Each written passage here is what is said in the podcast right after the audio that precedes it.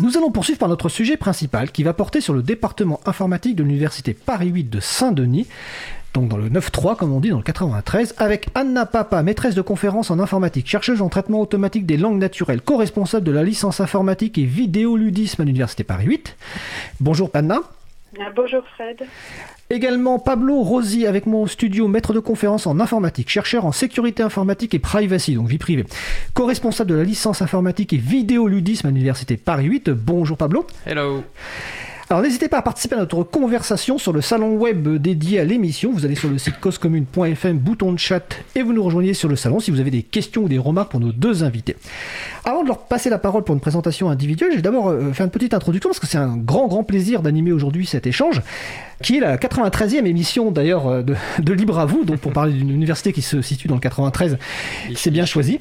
Pourquoi c'est un grand plaisir Parce que j'ai bien connu le département d'informatique de Paris 8 pour y avoir fait mes études dans les années 90, pour y avoir passé euh, des nuits. À l'époque, la fac était ouverte 24 heures sur 24, notamment pour les départements d'informatique et d'art. Je ne sais pas si c'est le cas encore, mais on verra tout à l'heure. Et c'était un univers particulier, sans mot de passe, administration sur la plupart des machines, sauf sur certains serveurs. J'ai notamment découvert le logiciel libre.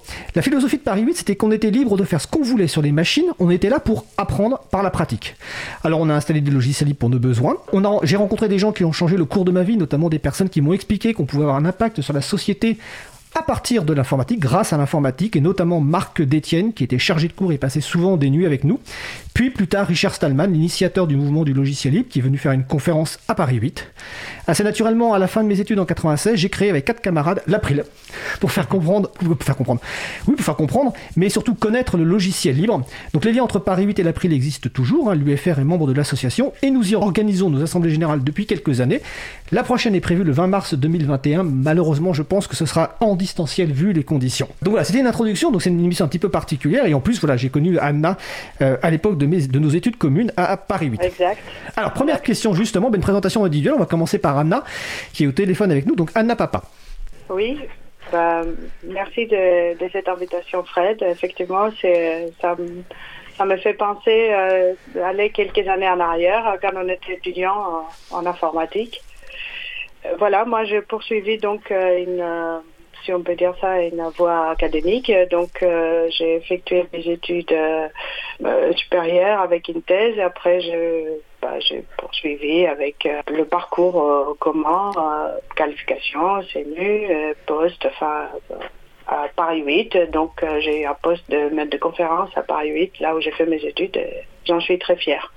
Voilà. Et depuis, j'enseigne et euh, j'ai été euh, bon, responsable de différentes formations, mais depuis cette année, avec euh, Pablo Rosi, on est co-responsable, enfin, je, je l'aide pour la responsabilité de la licence informatique. D'accord, merci Anna. Donc justement, ben, Pablo Rosi, petite présentation. Euh, ouais, bah donc du coup, bah, c'est ce que tu as dit déjà, hein, Fred. Euh, moi, je suis maître de conférence à Paris 8 depuis 2016. Avant ça, bah, comme Anna l'a dit, hein, j'ai fait euh, postdoc, euh, thèse, etc. Donc, je suis chercheur en sécurité informatique et privacy. Ce que j'aime bien dire que je fais, c'est de la sécurité informatique émancipatrice, qui est vraiment au service des gens et pas euh, des organisations ou euh, privées ou des États. Et, euh, donc, euh, à part ça, et surtout d'ailleurs, je suis enseignant et responsable de la licence informatique de Paris 8, euh, qu'on essaye de maintenir dans un esprit qui est un peu celui que, autant que possible, celui que tu as décrit dans l'introduction. D'accord. Alors on va y revenir euh, en détail euh, tout à l'heure, mais on va commencer par un, historique aussi, d'a- d'abord de Paris 8, un cours historique de Paris 8, parce que euh, les gens ne, connaissent pas forcément l'historique de Paris 8, et ça joue, je pense, clairement sur la, façon dont les enseignements sont faits à Paris 8, et moi qui ai fait mes études comme maintenant en- en- dans les années 90, c'est encore sans doute plus vrai.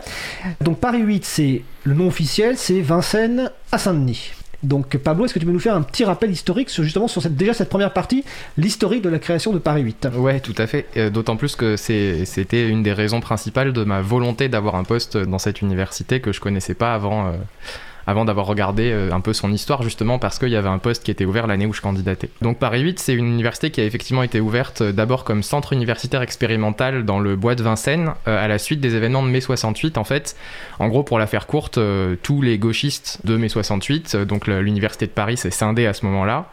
Suite aux événements qui se sont passés, et tous les gauchistes se sont rassemblés dans le bois de Vincennes pour ouvrir une nouvelle université avec des façons alternatives d'enseigner. Par exemple, il n'y avait plus besoin d'avoir le bac, il y avait des cours du soir pour les ouvriers, pour faire de la formation continue.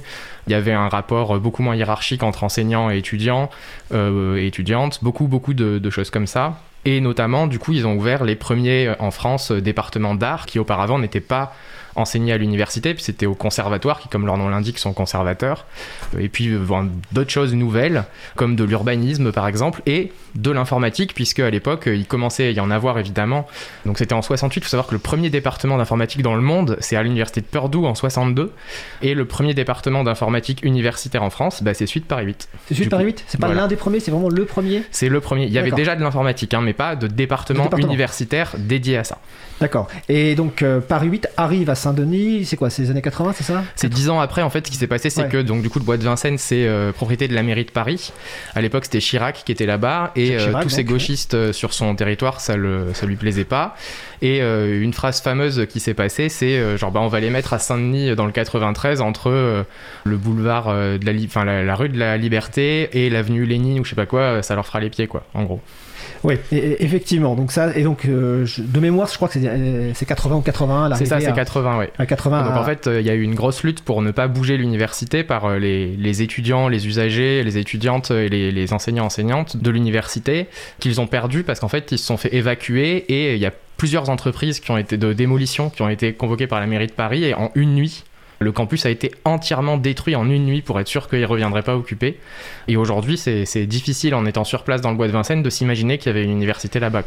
Et alors, je ne l'ai pas du tout le nom en tête, mais on mettra les références sur le site de l'April et de Cause Commune. Il y a un documentaire euh, justement sur cette partie de Vincennes qui est passé. Vincennes, l'université perdue. Voilà, c'est Vincennes, l'université très, très perdue. ce documentaire. Je crois que c'est Arte ou autre chose, mais en tout cas, vous cherchez, voilà, euh, on mettra le lien parce que je l'ai vu, je l'ai vu récemment et c'est vraiment passionnant. Mm, mm. Donc ça, c'était la, partie effectivement donc Vincennes à Saint-Denis. Donc c'est, comme tu le dis, c'est arrivé, donc c'était envoyé donc dans le dans, dans le 9-3. Donc le premier département d'informatique et l'un des premiers aussi départements d'art. Et d'ailleurs, ce qui, ce qui était marrant, c'est que quand euh, bah, Naomi et moi, on faisait nos études, euh, on voyait souvent les gens d'art plastique parce qu'eux aussi passaient des nuits là-bas. Mhm. Euh, donc, département informatique, Pablo explique donc qu'il a été créé, donc c'était le premier. Euh, il a été créé par. Bah, ça a commencé aussi en même temps, oui, en même temps avec la création, pardon Fred.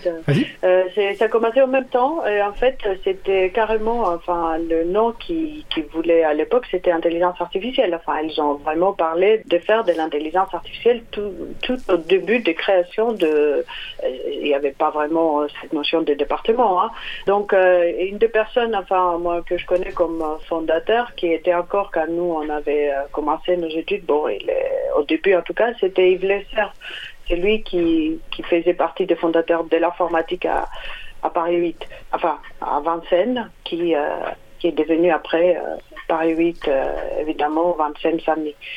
Et euh, c'est à ce moment-là que ça a regroupé, enfin ça a attiré l'intérêt de différents informaticiens qui étaient peut-être euh, attirés par cet esprit de savoir euh, libre, l'interdisciplinarité, le fait que la linguistique tenait une position très importante à l'époque au savoir à Saint-Denis, enfin pardon à l'université Paris 8, et donc il faisait en sorte que cette euh, notion de mélanger les disciplines et les savoirs, c'était très en vogue. Il voulait le garder et l'informatique, en fait, c'était, euh, voilà, elle est ouverte à tous. Tout le monde peut venir, tout le monde qui a envie de jouer avec une machine, enfin, de, voilà, il peut se mettre à coder, il peut se mettre à, derrière une machine. Et puis, euh, voilà, quoi, c'était cet esprit-là qui a animé le, début, en tout cas, de l'informatique à Paris 8.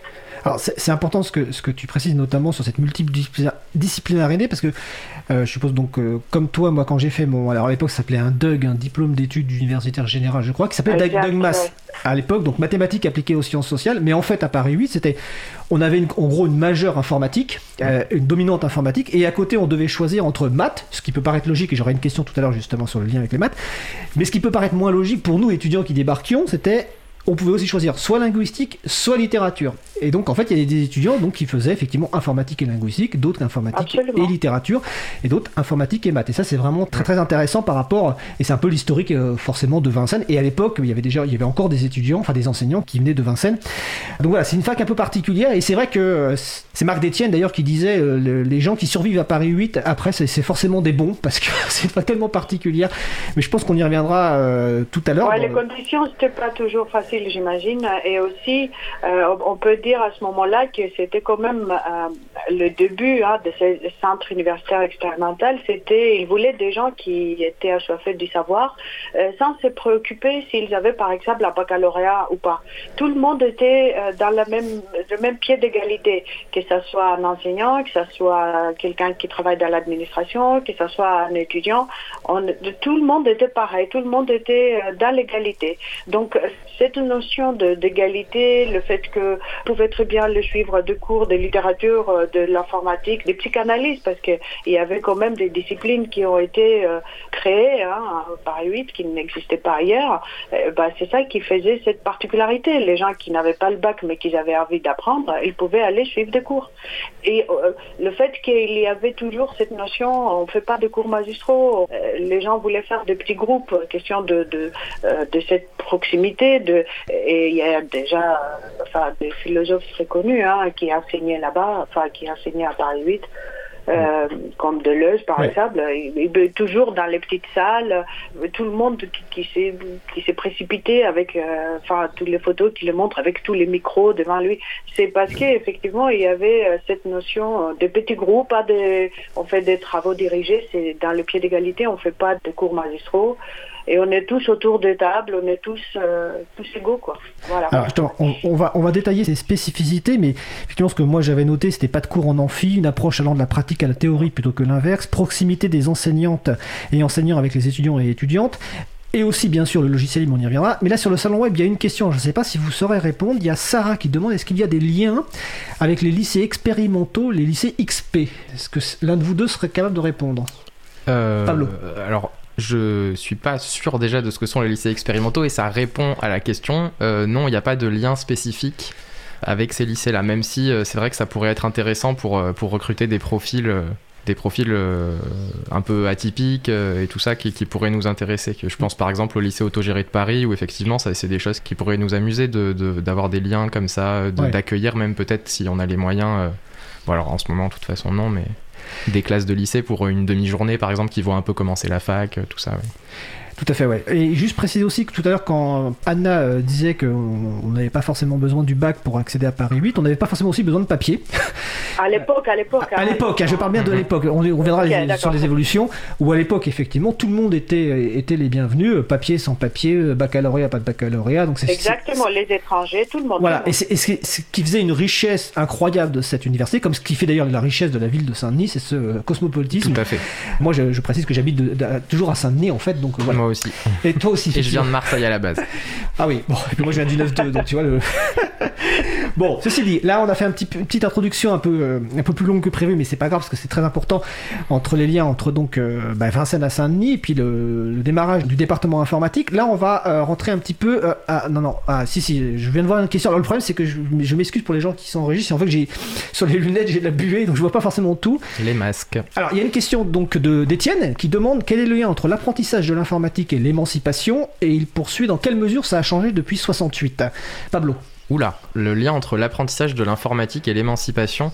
Bah déjà, il y a. Euh, donc, c'est quelque chose que tu as dit euh, à un moment donné dans ton introduction il y a un fort lien entre euh, maîtriser cette, euh, cette technologie qui est partout aujourd'hui, même si c'est un peu bateau de dire ça, et faire les codes de ce qui nous entoure. Et faire les codes avec un jeu de mots, justement, du coup, de programmer et de euh, qu'est-ce que c'est les règles, qu'est-ce que c'est la loi. Ce que j'explique souvent aux étudiants, c'est imaginez que la loi vous autorise à par exemple suivre, je sais pas, mettons 10 cours, mais que le logiciel qu'utilise l'université ne permet d'en rentrer que 8. À votre avis, qu'est-ce qui s'applique? Bon voilà, donc euh, c'est euh, ce que euh, je crois que c'est Cory Doctorow qui disait Code is law, ou alors c'est Laurence Lessig. Non, c'est Laurence Lessig, là. D'accord, ouais. Ouais, je confonds les Voilà. deux. Euh, donc Laurence Lessig, ouais, voilà, qui disait code is law, c'est quelque chose qui est très vrai. Et donc en fait, euh, il y a un double aspect émancipateur d'apprendre comment ces choses-là qui nous contrôlent finalement fonctionnent. Et le, revers de ça, c'est euh, du coup la responsabilité qu'on a quand c'est nous qui devenons les gens qui développons ces choses-là. D'accord. Et c'est quelque chose qui nous tient à cœur, euh, le lien avec la société. C'est quelque chose que qu'on veut vraiment faire transmettre à nos étudiants et étudiantes dans l'information. On est par exemple, je pense, une des seules, voire la seule formation euh, en informatique où il y a un cours d'histoire de l'informatique qui est obligatoire et qui est l'occasion justement de, parler énormément de, de politique, euh, de social, d'écologie et de justement contextualiser politiquement, socialement ce rôle d'informaticien, d'informaticienne et de la technologie qui malheureusement est beaucoup plus asservissante qu'émancipatrice aujourd'hui. Tout à fait. Et à, à mon époque, euh, dans les cours de maths qu'on avait, il y avait des cours de maths vraiment euh, maths maths, et puis il y avait des cours d'histoire de maths.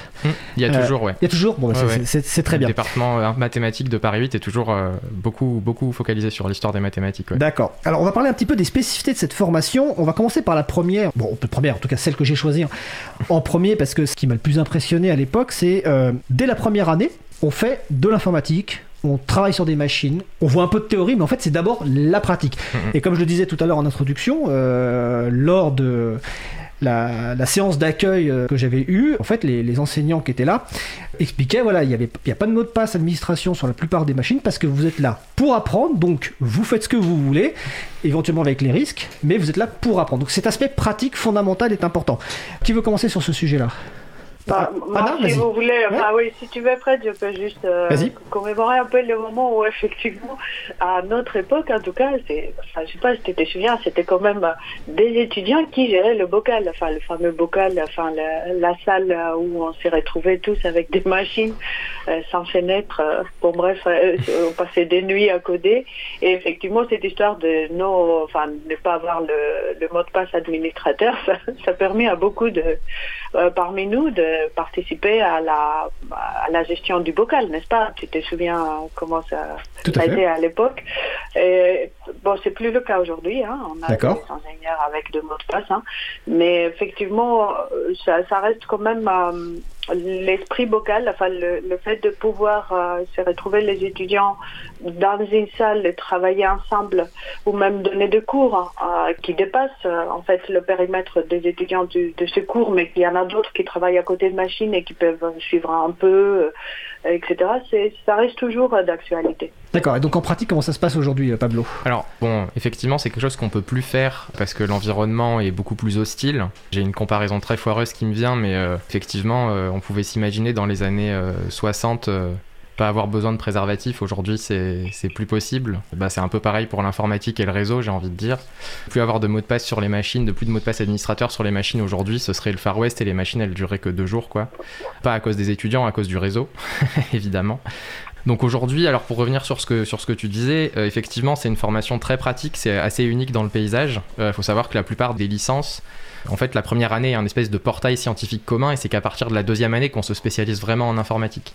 À Paris 8, on a fait le choix de garder cet aspect spécifique de dire bah, dès la première année on peut faire à 100% de l'informatique si on a envie ou on a toujours un système de majeur mineur comme tu le décrivais avec une majeure informatique et une mineure qui peut être prise en mathématiques comme tu disais et on a des accords avec les départements d'art Euh, on a une étudiante qui fait une mineure en philosophie aussi de euh, cinéma musicologie Ah donc ça, exemple. ça existe toujours ce principe. Ce principe existe toujours et la mineure qu'on propose en interne par défaut, nous, c'est une mineure qui s'appelle conception et programmation de jeux vidéo parce que le jeu vidéo est un objet d'étude justement qui permet de mettre les mains dans le cambouis euh, et de toucher à un peu tout, c'est-à-dire euh, du graphisme, euh, de la programmation réseau, de l'intelligence artificielle, enfin ça touche à beaucoup beaucoup de, Le- de le- sujets de l'informatique. L'objectif, c'est pas que les gens deviennent développeurs ou développeuses de jeux vidéo, mais qui justement, ils, ils Sauf s'ils ont envie, mais sauf oui, s'ils ont ça. envie, C'est plutôt qu'ils découvrent l'ensemble des choses possibles à faire C'est ça, avec Ah, toujours une, une, une formation avec euh, les mains dans le cambouis, c'est-à-dire les, les, les mains sur le clavier, beaucoup de programmation et tout ça. Donc il y a toujours cet aspect-là de, de les étudiants et étudiantes sont beaucoup sur les ordinateurs et font beaucoup de projets,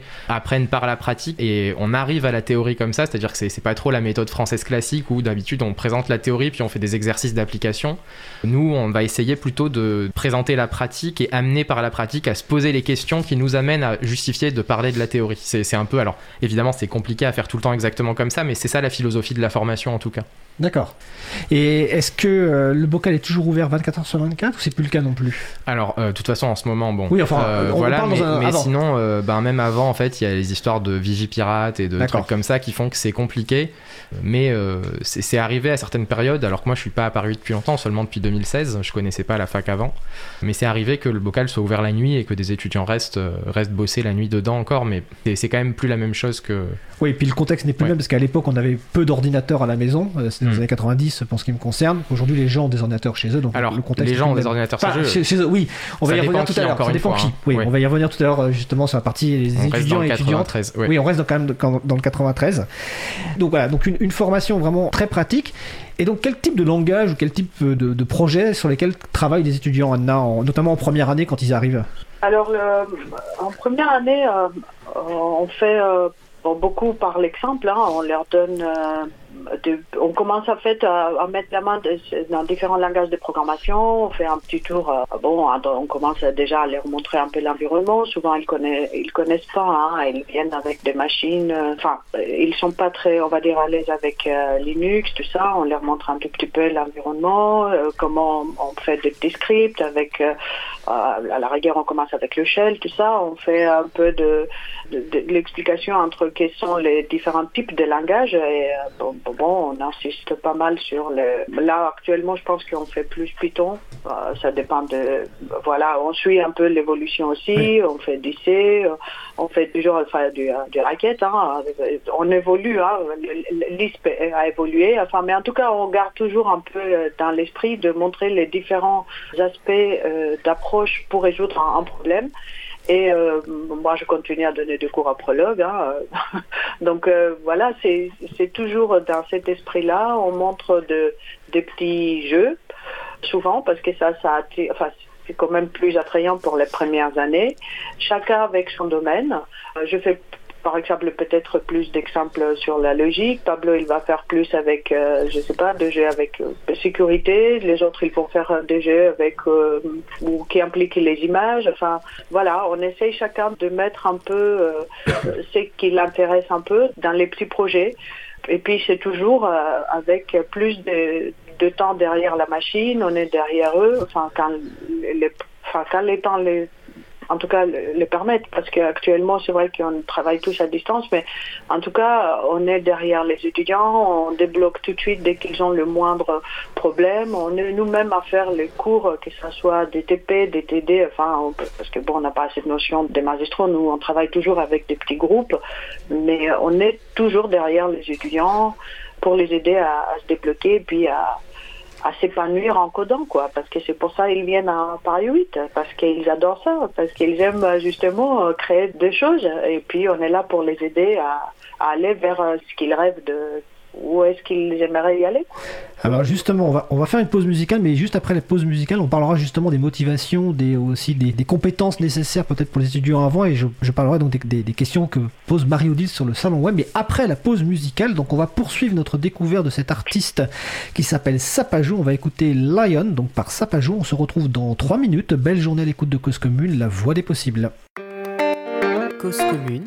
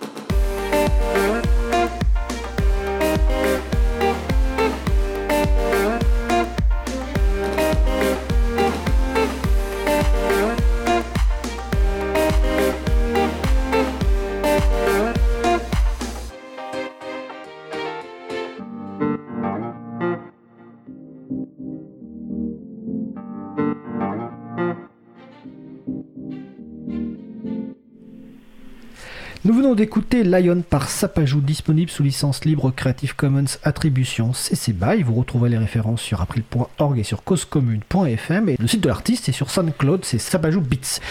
Vous écoutez toujours l'émission Libre à vous sur Radio Cause Commune, la voix des possibles, 93.1 FM et en DAB+, en Ile-de-France, partout dans le monde sur le site causecommune.fm. Nous discutons actuellement du département informatique de l'Université Paris 8 avec nos invités, Anna Papa, euh, maîtresse de conférence en informatique, et Pablo Rosi, maître de conférence en informatique et co-responsables tous les deux de la licence informatique et vidéoludisme à l'université Paris 8. Alors, juste avant la pause musicale, je disais qu'on on parlait un petit peu des motivations des étudiants. Enfin, Anna nous, nous parlait un petit peu des étudiants qui arrivaient et une des questions donc on peut se poser, on peut se poser plusieurs questions par rapport aux étudiants, mais notamment Marie-Odile sur le salon web. Alors je vous rappelle que vous pouvez participer, hein, vous allez sur causecommune.fm, bouton de chat, salon euh, libre à vous. Marie-Odile nous demande les étudiants doivent avoir quel bac et est-ce que euh, les étudiants doivent avoir fait beaucoup de maths avant de candidater à l'université pour le département informatique? Anna. Et puis après Pablo. Oui, bon, je pense que je dirais non, c'est pas nécessaire du moment. Pour nous, c'est plus la motivation qui compte, c'est-à-dire quelqu'un qui a même qui a fait un bac littéraire, hein, qui euh, qui aime coder, qui aime la programmation, qui aimerait bien apprendre à faire l'informatique pour créer des choses qui lui plaisent. Bah oui, on l'accepte, il n'y a pas de souci. C'est pas c'est pas une, euh, prérogative.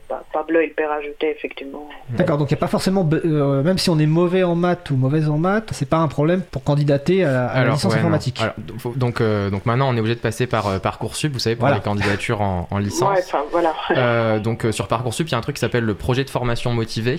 Alors c'est pas partout comme ça, mais nous, on les lit, c'est projets de formation, et c'est ça le premier critère. C'est une sorte de lettre de motivation? C'est ça, ouais, une genre de lettre de motivation.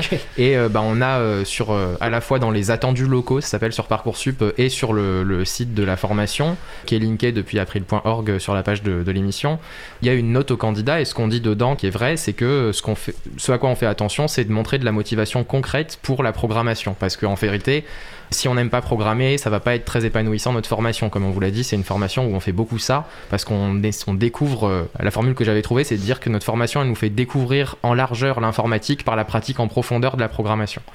Donc effectivement, si on n'aime pas la programmation, c'est difficile. Donc nous, ce qu'on attend, c'est des gens motivés, quel que soit le bac, qui savent qu'ils vont aimer la programmation. Et donc bah, comment on montre de la motivation concrète? C'est pas en disant euh, ah j'adore ça euh, depuis tout petit ça me fait rêver euh, nanana.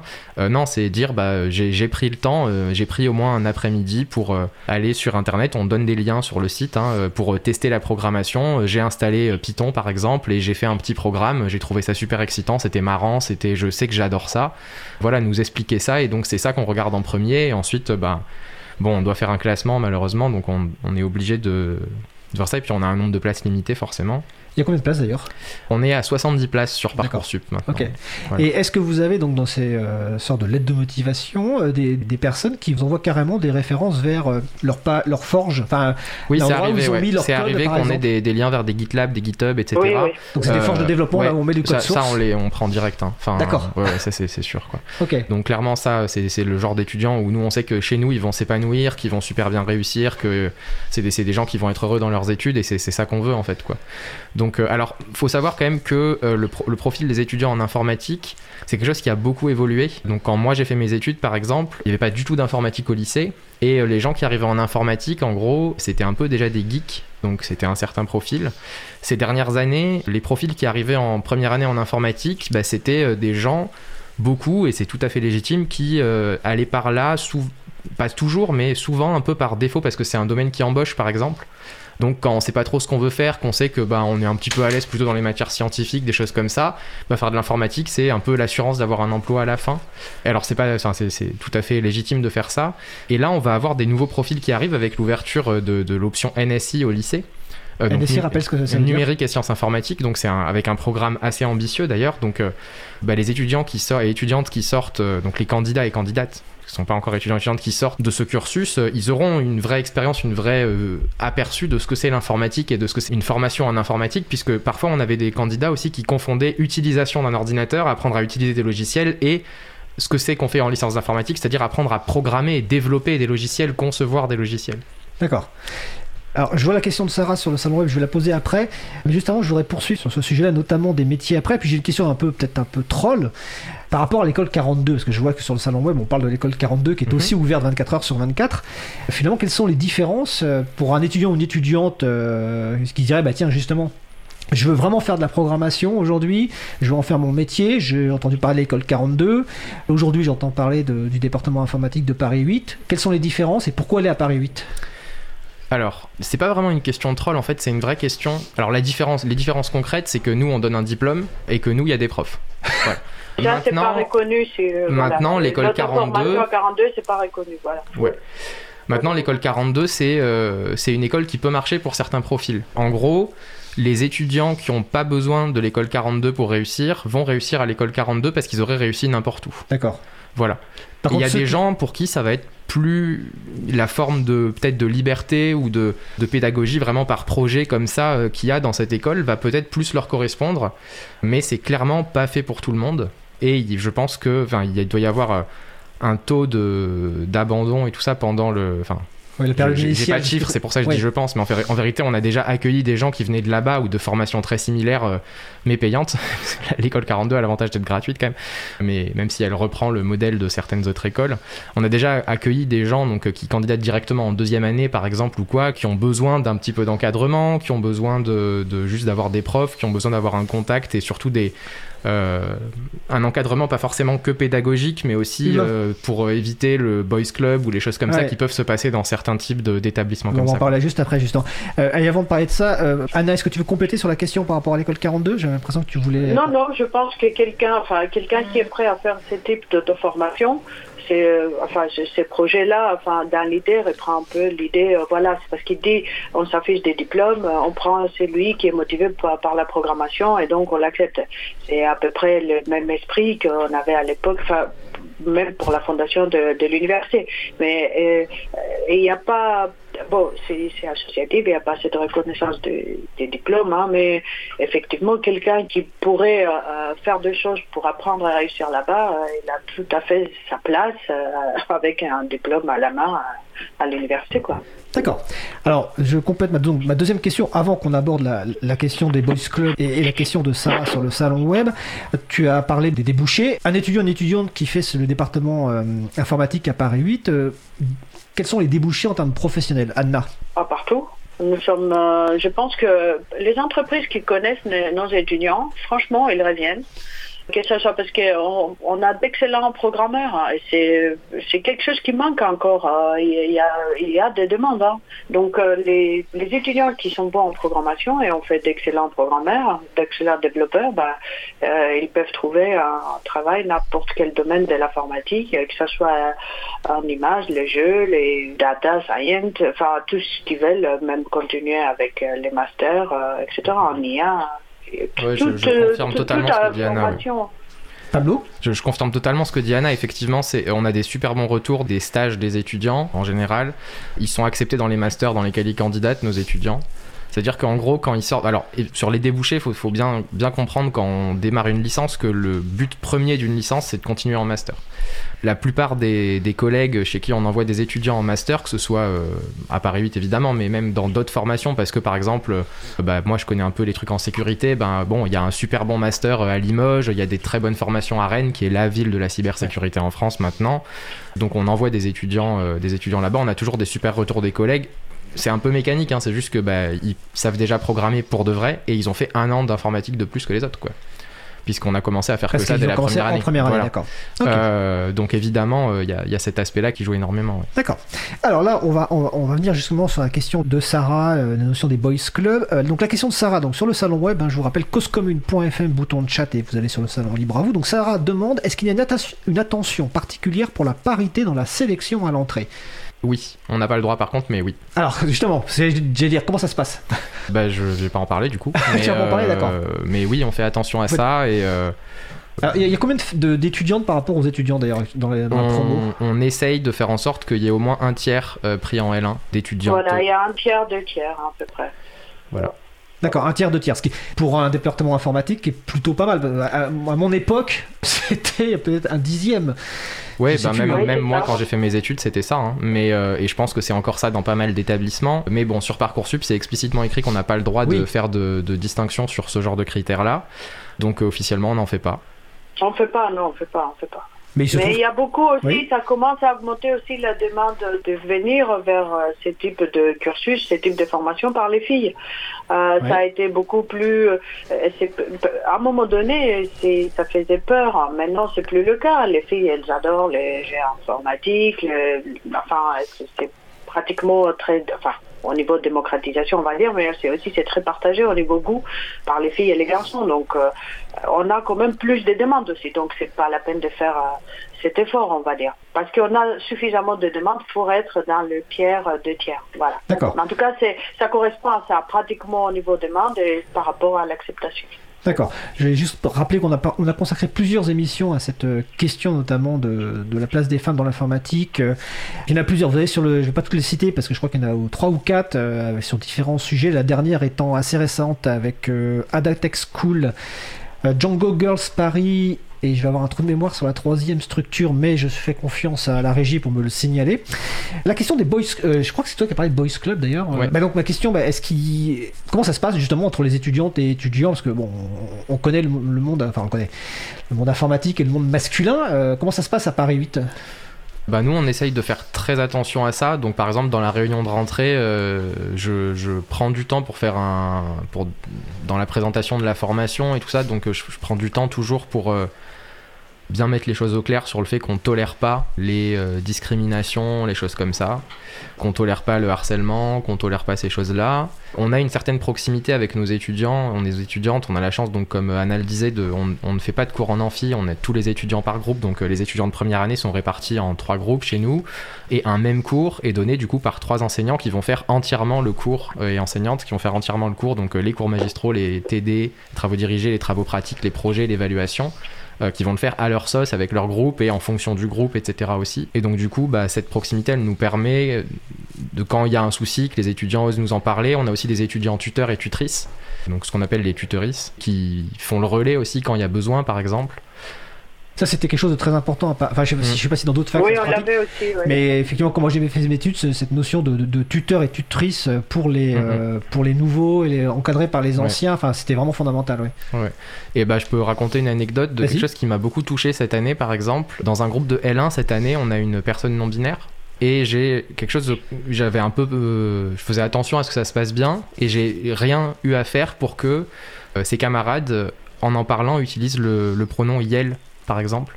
Le Je pronom ça neutre, super. donc. Oui, voilà. Euh, visiblement, ça n'a posé de problème à personne. Et euh, enfin, en tout cas, j'en ai pas eu écho. Il y a sûrement eu une discussion entre eux et entre elles, visiblement, parce que ça m'étonnerait qu'ils arrivent tous en, en L1 Naturellement avec déjà euh, ouais. la connaissance de ces trucs-là et la déconstruction nécessaire à, à l'utiliser euh, de manière totalement normale, quoi. Mais c'était le cas dans nos échanges assez rapidement après le début de l'année. Donc j'ai l'impression que ça se passe plutôt bien et que les choses bougent dans le bon sens de ce côté-là, même si c'est sûr, faut rester vigilant et vigilante tout le temps, quoi. D'accord. Est-ce que vous voulez rajouter quelque chose sur cette partie euh, spécifique Ah ben oui, enfin je veux dire, j'allais dire, euh, est-ce que vous voulez rajouter quelque chose? On a bien une spécifi- spécificité importante de la licence, avant qu'on parle des conditions actuelles de la pandémie des étudiants, une spécificité historique même, c'est la place du logiciel libre. Et- Quelle est la place du logiciel libre dans la formation euh, du département informatique Euh, Anna, on va commencer par Anna. C'est central. On n'a rien de propriétaire, je crois. Franchement, c'est. euh, j'ai appris comme ça, on continue comme ça, et c'est. euh, je pense qu'on va continuer comme ça. hein. Mhm. C'est, euh, les- on- tout, l'esprit du partage, on le passe, enfin, on travaille avec, on le fabrique et on le partage. Enfin, je veux dire, c'est, la question se pose même pas. J'ai parfois j'ai dit aux étudiants je, parce qu'ils me disent madame ça se passe comme ça sur je, je sais pas j'en ai pas vu depuis les années 90 mais oui je vous crois enfin mais voilà vous pouvez faire ceci avec. Je pense que la majorité de, jeunes maintenant ils sont très euh, ils vont plus facilement vers le libre parce qu'ils le connaissent un peu plus qu'avant. Et malgré la bon il y a quand même euh, ça, nous est un peu imposé hein, on va dire plein de choses propriétaires, mais il y a quand même une, euh, chez nous en tout cas, une, une vraie envie de continuer avec le libre et on le fait autant que possible, même avec les logiciels qui sont à la mode. On essaye toujours de trouver des alternatives dans le libre et on essaye aussi d'inculquer euh, ces principes aux étudiants. Et ça se passe bien. Pour l'instant, je pense que on se débrouille pas mal, hein, si je peux me permettre. Et donc, ça fait partie, comme tu disais, Pablo, de la de l'utilisation émancipatrice des technologies, c'est ça? Absolument. tout à fait, ouais. On leur parle dès le début d'année. Donc là, au premier semestre de, la formation, il y a un cours qui s'appelle Gestion d'identité en ligne, où le but, c'est essayer de leur faire comprendre. Enfin, c'est un premier cours qui après va être poursuivi par histoire de l'informatique. Et puis en, deuxième année et en troisième année, il y a un cours qui s'appelle droit éthique informatique. Et il y a même un cours de contribution à un logiciel libre qui s'appelle euh, développement de logiciels libres où en gros ils sont ils ont un semestre pour euh, faire une contribution au logiciel qu'ils veulent. C'est en troisième Et on les accompagne, ouais, tout à fait, ouais. Avec euh, quelques success stories amusantes comme une petite contribution dans Emacs ou une contribution dans LS des GNU Core Utils qui était complètement folle il y a quelques années. et puis bon, c'est le genre un cours qui se passe très bien toujours, c'est très amusant.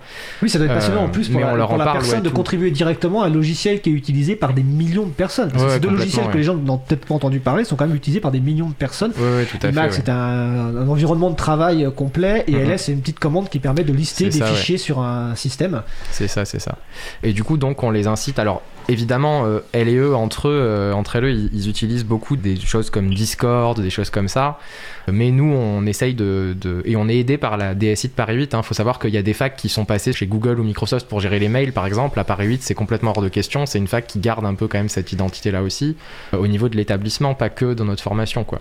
Donc, bah, par exemple, on utilise un logiciel qui s'appelle Big Blue Button pour ne pas utiliser Zoom le plus possible. Voilà, c'est ça, tout à fait. Pour les cours, on a alors avec les collègues là, donc euh, Anna et, d'autres collègues du département, on a même euh, monté une association pour avoir des ressources que Paris 8 peut pas forcément nous mettre à disposition et on héberge une forge logicielle GitLab qui est un, logiciel libre qui permet de collaborer et de travailler au développement de logiciels qu'on met à disposition de nos étudiants et étudiantes. Et un logiciel qui s'appelle Mattermost qui est un équivalent de Slack qui est en gros un espèce de forum slash euh, de chat slash euh, discussion quoi, qui nous permet par exemple de faire le lien avec eux, avec les cours. Moi j'ai l'application sur mon téléphone par exemple qui me permet de, donc en ce moment il faut être très disponible pour les étudiants et étudiantes. Alors bon pour nous c'est c'est très difficile pour elles cette période, pour nous aussi, mais euh, du coup on essaye de voilà d'être très très joignable quoi puisqu'on on peut pas les voir. Ben alors, justement euh, parce que le temps file et on, on, va aborder ce sujet je voulais juste faire un petit coucou parce que tu as parlé de la DSI donc la direction informatique de Paris 8 un petit coucou à Ivalo Ganchef qui travaille là-bas et qui nous organise régulièrement nos assemblées générales. Et d'ailleurs notre assemblée générale qui n'aura pas lieu malheureusement sans doute à Paris 8 sera organisée avec Bibou Bloton l'outil de visioconférence. Alors on va tu, tu viens de parler justement des étudiants et des étudiantes et du contexte évidemment que tout le monde connaît alors comment ça se passe actuellement justement euh, depuis la rentrée euh, avec euh, bah, les, étudiants et les étudiantes qui sont donc à distance? Comment ça se passe en termes de la formation? Et puis comment vont les étudiants et les étudiantes? Alors ils vont pas bien, elles vont pas bien. Ça, on peut le dire, c'est très clair. Le gouvernement aide pas. les annonces qui vont dans, dans un sens, dans l'autre, les mensonges continus de l'autre Frédéric Vidal là. La ministre, la ministre de, et de la recherche. Pas du tout.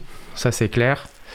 Donc nous, il faut savoir qu'on est dans une situation un peu particulière où euh, ben, on a des, quand même des gros effectifs étudiants, étudiantes par rapport au nombre qu'on est euh, d'enseignants et aux tailles de nos salles informatiques. Alors c'est en train de s'améliorer parce qu'on a une grosse lutte. Euh, donc, dont on était déjà venu parler dans cette émission qui a, qui aboutit. Là, on a trois postes ouverts au concours un poste de professeur agrégé, un poste de maître de conférence et un poste de professeur des universités pour la rentrée prochaine. Et on a eu cette diminution de, la capacité d'accueil euh, sur Parcoursup de 90 à 70, mais malgré tout, on a des gros effectifs. Et donc, on a commencé par exemple cette année, avant que le gouvernement annonce le, confinement euh, qui, a, eu lieu, en demi-groupe pour faire euh, pour que les étudiants puissent venir à la fac quand même. Puis ensuite quand ils ont mis la jauge à 50% de capacité d'accueil, ben la réalité contrairement à ce que raconte et ment la ministre dans les médias, c'est que un demi-groupe eh ben ça rentre pas dans une demi-salle en fait, ça déborde. Donc quand on a une salle avec 32 places par exemple et que les groupes ils font 45 étudiants ou étudiantes, ah et eh ben un demi-groupe, euh, quand on a mis les jauges des salles à 50%, ça rentre plus. Donc on est passé trois semaines avant tout le monde en distance complet. Et en fait, bah, pour revenir sur ce que tu disais tout à l'heure, euh, de que je fais des guillemets avec mes, mes mains autour de ma tête, aujourd'hui tout le monde a un ordinateur chez lui, chez elle. Ben non. Et donc du coup, ben, nos salles informatiques sont depuis, euh, depuis ça utilisées du coup par euh, les étudiantes et les étudiants qui n'ont pas forcément chez elles ou chez eux d'ordinateur ou de connexion internet qui sont ou juste euh, le calme nécessaire pour pouvoir suivre dans des bonnes conditions leurs cours à distance et qui du coup viennent se mettre dans les salles de TP en respectant. Donc on a on a attribué des postes euh, à chacun, chacune, euh, pour qu'ils respectent qu'il n'y ait qu'un poste sur deux qui soit utilisé, les jauges sont respectées, euh, tout ça, tout ça. Et du coup, bah, c'est, enfin, par exemple, quand la ministre dit, euh, mais on va faire venir les étudiants et les étudiantes un jour par semaine ou à 50% pour les L1, ben non, en fait, c'est pas vrai, elle ment, on peut pas, quoi. Parce que bah, les salles, elles sont utilisées par des étudiants de toute année, toute la formation, qui ont besoin, pour suivre leur cours à distance, d'être dans les conditions de la salle de la fac, parce qu'il y a l'ordinateur, il y a la connexion, etc. Et donc euh, l'UFR, euh, donc euh, STN, qui est l'ancienne UFR mythique, dans lequel il y a notre département informatique, a payé par exemple des casques aussi Pour aux étudiants. pour les étudiants qui ont besoin. Ce genre de choses-là, ouais. Ok. Parce qu'on va aussi rappeler, on va rappeler encore une fois que c'est à Saint-Denis Mm. qui a et qui a sans doute la problématique aussi pour les étudiants. Euh, beaucoup d'étudiants et étudiantes de Saint-Denis doivent sans doute, enfin devaient sans doute travailler pour payer une partie de leurs études. Ah, c'est la cas- majorité de. Et c'est le, le facteur numéro un d'abandon ou d'échec. Hein. faut savoir que donc euh, en L1, on- enfin en, en- en gros, on diplôme en L3 à peu près un tiers de l'effectif qu'on a en L1. D'accord. Et effectivement, les gens qui sortent de chez nous après 3 ou 4 ans, c'est des monstres. Ils, ils sont pris partout où ils veulent, ils sont super bons, etc. Comme tu disais, quand on, quand on, sort, de, quand on sort de cette licence, euh, Oui, on a la CNIAC et on, Voilà, on réussit partout. même pas que la niaque, juste on est bon et Oui. bonne tout simplement quoi. Genre ils sont forts, ils sont fortes vraiment. C'est, c'est, je suis tous les jours impressionné par nos étudiants euh, et nos étudiantes. Mais par contre, euh, un des gros facteurs de- d'échec à l'université, et ça c'est chez nous comme partout, hein, mais sauf que chez nous il y a beaucoup de gens qui sont dans cette situation-là, c'est d'avoir un emploi à côté avec des horaires. Alors nous on fait plein d'efforts hein, pour que ça se passe bien. Par exemple. euh, vous pouvez regarder sur le site de la formation les emplois du temps. Je fais énormément d'efforts quand je fais les emplois du temps pour que chaque groupe ait au moins un jour entier libre par semaine plus une autre demi-journée. Pour essayer qu'ils sachent dès que possible quand c'est qu'ils vont avoir un jour complet dans la semaine de dispo pour pouvoir bosser à côté, par exemple, faire ce genre de choses-là. C'est des attentions qui sont pas présentes dans toutes les formations, qui en ont pas toutes autant besoin, hein, faut bien le dire. À partir de la L3 aussi, on est ouvert en alternance. Alors euh, c'est pas forcément quelque chose que dans l'absolu je euh, j'approuve à 100%, mais ça permet au moins d'avoir euh, pour certains étudiants une rémunération et un emploi avec des horaires prévus qui collent avec la formation et un contenu et des missions à, à faire dans leur travail qui collent avec la formation aussi. Donc en ce sens-là, c'est intéressant et donc on essaye de faire en sorte que ces choses-là se passent bien, mais oui, il y a beaucoup de nos étudiants qui ont un boulot à côté, énormément. Et euh, là, j'étais en train de regarder euh, une, une actu qu'on avait publiée quand vous aviez, euh, quand le collectif des enseignants et enseignantes de la licence informatique de Paris 8 avait exprimé les, les- les problématiques. Et tu avais cité, tu avais indiqué qu'avoir passé l'équivalent de 5 mois de travail supplémentaire pour pallier au manque et de, sur, et de bien sûr ne pas être le seul de tes collègues à te surinvestir dans, Mm. dans l'enseignement. Anna, sur, ce, sur cet aspect étudiant, surinvestissement, comment tu le vis toi? Et comment le vivent tes étudiants et étudiantes? Écoute, euh, Fred, il faut être, euh, euh, il faut être honnête. hein. Si on fait ça à Saint-Denis, c'est vraiment. euh, je pense que quelque part, on est des gens passionnés. On aime ce qu'on fait. Il n'y a pas, euh, tu sais, pour, pour faire le boulot d'enseignant-chercheur et avec des conditions un peu. Allez, je vais pas dire difficiles, mais par exemple pas à ce qu'on devrait en avoir. Et ça, c'est très compliqué. C'est vraiment notre passion pour l'enseignement, le fait que on aime cette euh, interaction avec les étudiants euh, et la recherche aussi, bien évidemment, même si les conditions pour la faire, ça devient de plus en plus difficile. On est tous en double notre service au niveau horaire. Ah, c'est ça qui nous a épuisés. Donc, effectivement, entre, euh, à force d'épuiser, épuiser, au bout d'un moment, c'est intenable. Euh, donc, euh, voilà, on a pu, avec cette lutte, euh, gagner ces trois postes. J'imagine, hein, c'est des postes qu'on devrait avoir, mais là, on parle, on les a gagnés. Enfin, bon, tu vois les Oui. difficultés que nous avons. On espère qu'à partir de la rentrée prochaine, ça va être un peu plus cool pour nous. De, on va trouver un, un peu un, un travail plus serein parce que on sera pas obligé, parce que là, on est obligé pour faire tourner la formation de travailler au-delà de ce qu'il faut et, et même avec des contraintes. euh, bon, je vous dis pas maintenant avec euh, cette distance-là, mais enfin même euh, sur place parfois. Mais voilà quoi, c'est notre Ouais, passion, c'est le fait qu'on est, on reste toujours proche de nos étudiants. Les étudiants, ils- je pense qu'ils, je le crois, hein, qu'ils se sentent à l'aise pour venir nous parler clairement. Même maintenant avec la distance euh, qui est entre nous, le fait, euh, on chatte beaucoup. Euh, dans le chat parfois, euh, euh, voilà, on se parle comme si on était, enfin bon, je vais mettre euh, de- ah, une espèce de copinage entre guillemets, mais il y a cette proximité en fait dans nos échanges. Ils nous disent qu'ils vont pas bien, comme c'est le cas, et puis euh, ils savent qu'on est près d'eux. On a fait cette, euh, comme il a dit, on a fait cet inventaire, on a vu les besoins de chacun au tout début de l'année. Qu'est-ce qu'il manque? Micro, écouteurs, ordi, écran, caméra, enfin, on a tout, tout, tout mis en place pour que tous les étudiants en licence puissent venir avoir au moins un ordi dédié à eux, qui puissent, euh, comme ça, ils peuvent euh, suivre les cours sans avoir euh, d'autres préoccupations, quoi. Après, il y a toujours, bon, les difficultés financières, tout ça. on essaye de les orienter vers les assos, tout ça. Il y a beaucoup qui se fait à Paris 8. Hein. Il y a pas, en général, hein, il, y a, il y a une dynamique pour aider les étudiants assez forte. Ok, merci Anna. Je vais juste vous laisser 30 secondes chacun parce que les, le- les personnes du sujet suivant sont arrivées. Et, et je vais juste vous dire quand même que euh, Sarah sur le salon web vous dit euh, c'est vrai que ça donne envie de reprendre des cours. Elle dit bravo à vous, on sent votre investissement et ça fait trop envie. Donc euh, voilà, vous donnez Mm. envie. euh, Merci. voilà, alors 30 secondes de conclusion ou de message à faire passer euh, chacun. On va commencer par Anna. Vas-y. Si tu as envie. Hein. Franchement, je trouve qu'on a la, euh, enfin, la meilleure, je sais pas, c'est prétentieux, mais en tout cas, pour ceux qui voient, qui conçoivent l'informatique comme nous, franchement, c'est c'est là où il faut être. Euh, venez à faire l'informatique à Paris 8, euh, c'est Mm. vraiment the place to be, avec les enseignants qui sont aussi fous que les étudiants, et puis voilà, c'est super. Et euh, bah, du coup, comme Anna a déjà dit ça, moi je vais compléter en disant que effectivement, donc euh, les trois postes qu'on a récupérés pour la rentrée prochaine, c'est suite à une grosse bataille dont on était en partie déjà venu parler ici euh, dans Libre à vous et qui, euh, dans laquelle on a été accompagné par la CGT notamment, qui nous a permis de faire ça. Faut savoir que ces trois postes, c'est pas des nouveaux postes, c'est des postes qu'on récupère, que- qu'on a perdu depuis que moi j'étais arrivé en 2016, parce que des départs à la retraite non remplacés, etc. Et que toutes ces choses-là vont de pire en pire. Sur, Anna a parlé un peu de recherche, notamment à cause de la loi de programmation de la recherche de Vidal et de ce gouvernement. Euh, c'est quelque chose qu'on a, dont on n'a pas trop eu le temps de discuter là, mais c'est vraiment une, quelque chose contre lequel on était en lutte, pas que nous, hein, toute la communauté universitaire. Et euh, le confinement a arrêté ça, et Vidal en a profité pour euh, Frédéric faire, Vidal. euh, ouais, on a Ministre. profité pour, euh, ouais, pour faire passer, pour faire passer la loi, et ça va pas du tout. Enfin, donc euh, il y a beaucoup de choses, beaucoup de choses qui sont de pire en pire euh, à l'université.